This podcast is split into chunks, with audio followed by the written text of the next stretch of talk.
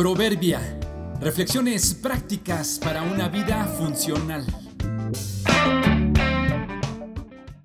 Abril 30. Tierras de Oklahoma, segunda parte. Las relaciones profundas ayudan a superar las circunstancias difíciles. A mediados del siglo XIX, los indios del este de Estados Unidos que fueron desplazados contra su voluntad al oeste, vivieron años de depresión y amargura quejándose de su situación y el tipo de tierra que le cedieron, hasta que en 1906 descubrieron que bajo sus tierras había petróleo. Entonces, cuando el gobierno autorizó su explotación, les tocó una porción de esa ganancia a cada uno de los miembros de las tribus que vivían allí. Su situación, que antes era precaria, se tornó en abundancia de la noche a la mañana.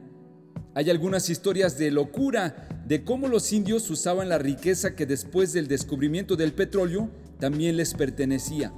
Por ejemplo, uno de ellos decidió vivir en la misma vieja cabaña de siempre, pero se mandó construir cerca de ahí un castillo con una tina de baño de oro macizo. Otros se compraron automóviles de lujo que usaban mientras les duraba la gasolina del depósito y después los despeñaban y tranquilamente se compraban otro. Uno de los casos más cómico fue el de un viejo indio que durante años y años se paseó por las calles de Tulsa en una lujosa carroza fúnebre pintada de color blanco. La historia nos cuenta que debido a su repentina riqueza, su derroche y presunción, muchísimos de ellos fueron asesinados para robarles sus pertenencias. Historias como estas nos enseñan que las circunstancias de la vida nunca serán siempre igual.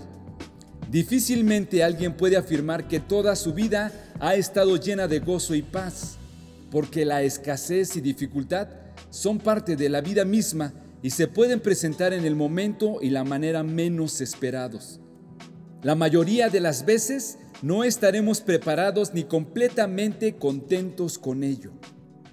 El apóstol Pablo pasó por todo tipo de circunstancias extremas y en una de sus cartas afirmó haber encontrado el secreto para saber cómo enfrentarlas. Sé lo que es vivir en la pobreza y lo que es vivir en abundancia. He aprendido a vivir en todas y cada una de las circunstancias, tanto a quedarme saciado como a pasar hambre, a tener de sobra como a sufrir escasez. Todo lo puedo en Cristo que me fortalece. Filipenses 4, 12 y 13.